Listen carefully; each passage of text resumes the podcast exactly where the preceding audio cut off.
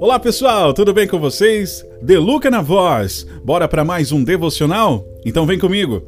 Está fraco, sem forças.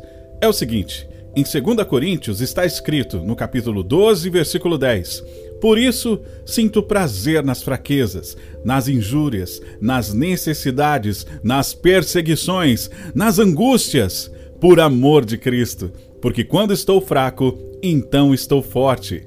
Existe uma técnica de luta com o objetivo de vencer usando as imprudências consequentes da ira do adversário. A vida nos ensina que o ódio descontrolado gera posturas inadequadas de defesa. Nosso inimigo espiritual sabe disso e constantemente nos induz à postura do ódio diante das tentações que ele mesmo nos apresenta.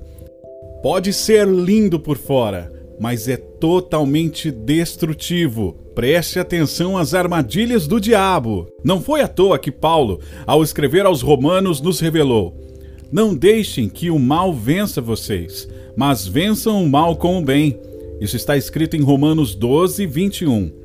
O apóstolo recebeu a garantia que o próprio Cristo nos deu. No mundo vocês vão sofrer, mas tenham coragem. Eu venci o mundo. Isso está escrito em João 16, versículo 33. A Bíblia nos garante: somos mais do que vencedores por causa daquele que nos amou. Pode ver, isso está escrito lá em Romanos 8, 37.